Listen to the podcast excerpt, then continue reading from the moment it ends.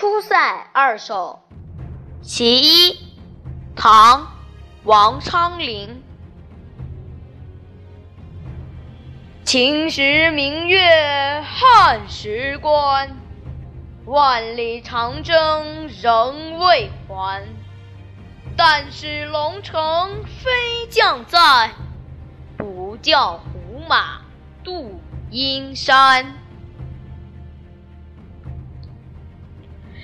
明月照彻的边关，仍然是秦汉时代的旧模样。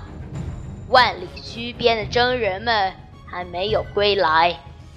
如果龙城飞将军李广如今还在，一定不允许匈奴的兵马渡过阴山。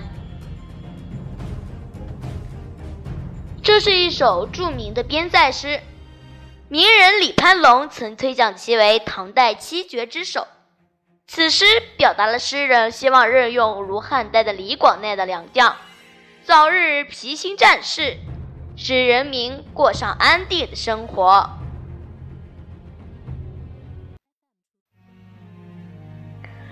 长信秋词五首·其三，唐·王昌龄。